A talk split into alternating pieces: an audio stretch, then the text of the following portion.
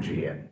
Aqui professor Aécio Flávio Lemos para passar para vocês algumas informações sobre o que ocorreu no mercado nessa madrugada, ontem, as probabilidades de o que está ocorrendo hoje em parte e as probabilidades para o mercado hoje para que orientá-lo, orientá-la nas suas aplicações e sintonizá-las com a, o que está ocorrendo no Brasil, principalmente porque esse vídeo está sendo visto em diversos países por brasileiros lá residentes que carecem de algumas informações.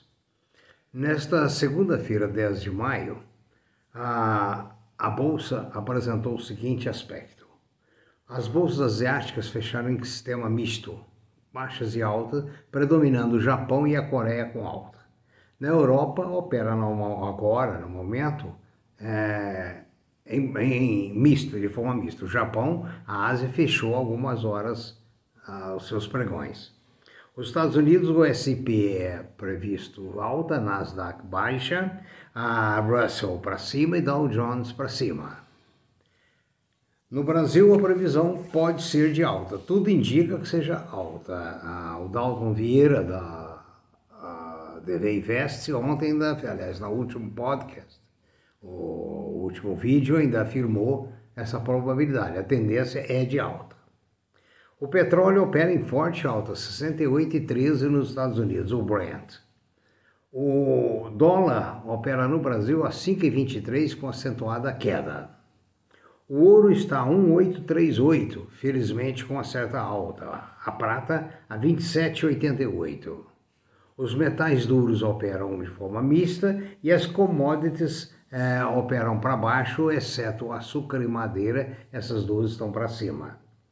Ah, quero mais uma vez lembrar que os nossos comentários aqui não refletem a realidade futura do mercado, é a realidade presente ou passada. E o mercado de capitais, o mercado financeiro é como as nuvens. Você olha uma hora está com aparência, no momento seguinte está com outra aparência. O nosso desejo é dar-lhes alguns elementos para orientá-lo. Ah, o que eu tenho a comentar é que a retomada brasileira depende muito da vacinação e a vacinação está ainda muito irregular. O minério bateu recorde de 234 dólares a tonelada. Lembro-lhes que em 1982 83 estava a 10 dólares o, o, a tonelada. Os Estados Unidos, as empresas que têm oleodutos estão grande parte paralisadas porque sofreram um ataque cibernético esta noite. A Manaus está voltando à onda negativa do Covid, muito mal. Ah, nos Estados Unidos houve falha no crescimento das, dos empregos. Acharam que haveria um crescimento e houve outro. Comentando uma das empresas, a S Brasil, AES Brasil teve um lucro líquido de 23% uh, eh, a mais em relação ao trimestre anterior. Uma notícia interessante vem que título seguinte: investidores de criptomoedas podem perder todo o dinheiro. Alerta sim Andrew Bailey, presidente do Banco Central da Inglaterra. Ele alega que o, o, a criptomoeda não tem valor intrínseco e que os investidores que estão acreditando na criptomoeda devem estar preparados para perder todo o seu dinheiro. Essa é uma advertência, na realidade, do presidente do Banco Central dos Estados Unidos, ah, desculpa, da Inglaterra. E na Argentina já tem alguns problemas. Um investidor está tendo dificuldade em resgatar os seus bitcoins. Era uma empresa sediada no Peru e na época também tinha escritórios comerciais em Buenos Aires e permitia comprar e vender por meio de transferências bancárias. Desde julho de 2017, Pablo, dono desse depósito, é, tem chegado, tem insistido para resgatar e não consegue. Nesta segunda parte, eu quero lembrar a vocês que o meu comentário de ontem sobre o fundo imobiliário, o rendimento dele, a comparação é com outros fundos do mesmo valor. Ou seja, a rentabilidade dele é superada por muitos outros que têm rendimento superior. Portanto, digo e repito, ao escolher um fundo de investimento imobiliário, é preciso analisar a composição do fundo. Por exemplo, no momento os que têm mais shopping centers estão prejudicados. Os shopping centers têm estado fechados né? e têm renegociado seus contratos. Os que têm mais uh, galpões uh, logísticos, obviamente, têm maior lucro. Daí por diante, você tem que fazer a sua análise. Passando para outro assunto, eu quero dizer a vocês que essa questão, essa ideia de montar uma carteira de ações, uma carteira de investimento, para só pensar daqui 20 anos, isso é ilusão.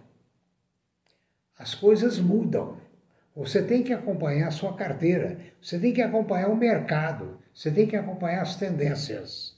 Há alguns anos, marcas famosas eram Fotótica, Mesbla, Mapping, Olivetti, Hamilton e suas máquinas escrever, chapéus Prada, que hoje não existe mais o uso constante do chapéu. Então veja bem, tudo vai mudando.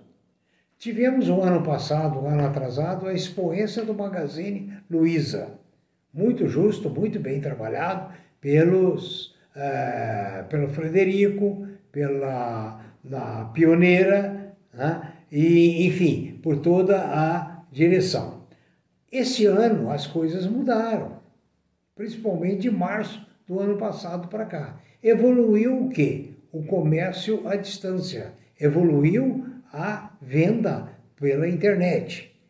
Então, quem estava mais preparado conseguiu sair na frente. Quem não estava, logicamente se prejudicou. Agora, qual o ponto mais importante? Neste ano surgiram outras empresas. Amazon.com para os compradores de elite.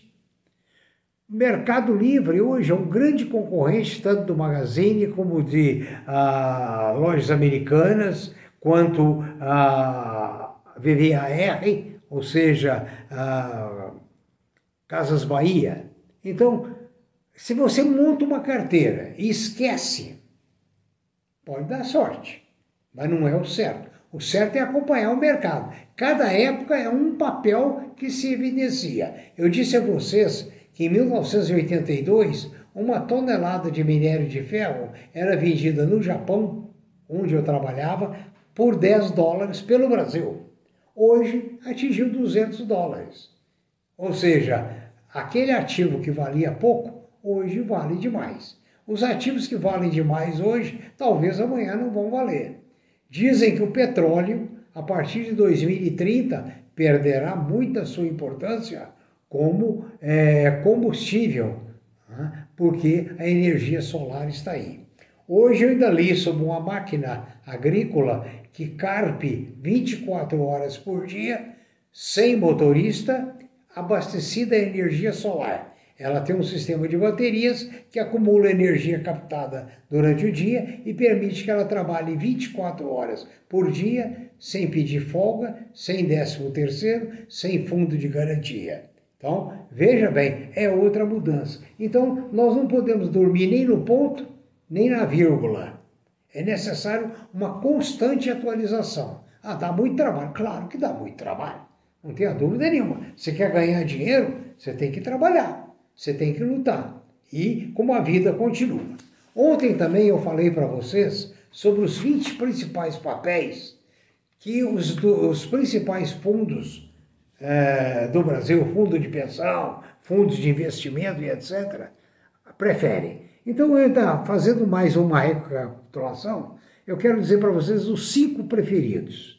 Os cinco preferidos entre os 20, os 20 entre os 500, os cinco preferidos são Vale do Rio Doce, Copa Dor, Natura, B3 e Petrobras. Essa é uma ordem de preferência dos gestores de fundos. Né? Outra coisa que eu quero dizer para vocês é que a da teoria dos grandes técnicos, ficar fora de Vale, Petrobras e bancos é perder a onda de capital estrangeiro. Vamos traduzir isso. Capital estrangeiro sempre vem para a Vale, Petrobras e para os bancos.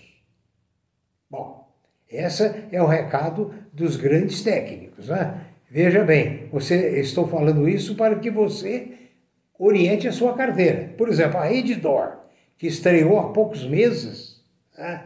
ainda não entrou no índice principal, é o segundo papel mais relevante dos fundos de pensão, dos fundos de investimento e etc. Né? Então veja bem, e outra coisa, esses papéis vão se alternando de tempo em tempo de acordo com seus resultados. Lembre-se que o lado digital é que vem ganhando tração, certo? Que é que vem ganhando muita força, né? Agora, não deixa todos os setores depender da atividade econômica nacional e internacional, certo? A Petrobras, que outrora, olha bem a mudança, representava 12% da carteira dos 200 bilhões de investidos, hoje é de 3%. Olha a mudança, certo? Ah, o Itaú, a B3, o M. Dias Branco, a Rumo, estão na lista dessas 20 preferidas. É, é muito importante salientar que a Rumo, pertencente ao grupo COSAN, vem tendo uma expansão significativa por causa de sua malha ferroviária. Abaixo das cinco preferidas estão a Suzano, a Itaú, Itaú Banco, a Eneva, a Intermédica, a Equatorial, a Localiza, a BTG, Magazine Luiza, Lojas Renner e Banco do Brasil. A Eneva, por exemplo, veja como muda era a oitava posição na carteira, na análise de levantamento anterior. Ah, desculpa, tinha 31 lugar, hoje está em oitavo lugar. Então, tudo muda demais. Né? A Suzano, que é um ativo que o gestor, os gestores têm na carteira há muito tempo, por função do quê? Da receita em dólares. É exportadora, né? assim como JBS e outras. Então, aqui fica mais algumas observações. Com que finalidade? Com a finalidade de que você analise a sua carteira, no que, que você está certo, no que, que você não está certo. Nos próximos uh, expedientes, nós falaremos sobre novos assuntos de interesse geral. Tenham todos um bom dia, prudência, caldo de galinha não faz mal para ninguém. E lembre-se, a única coisa permanente na vida é o amor dos políticos pelo povo. O resto, tudo muda, tudo altera de acordo com o dia a dia. Tenha um bom dia e altere a sua carteira e o seu conhecimento sempre para melhor.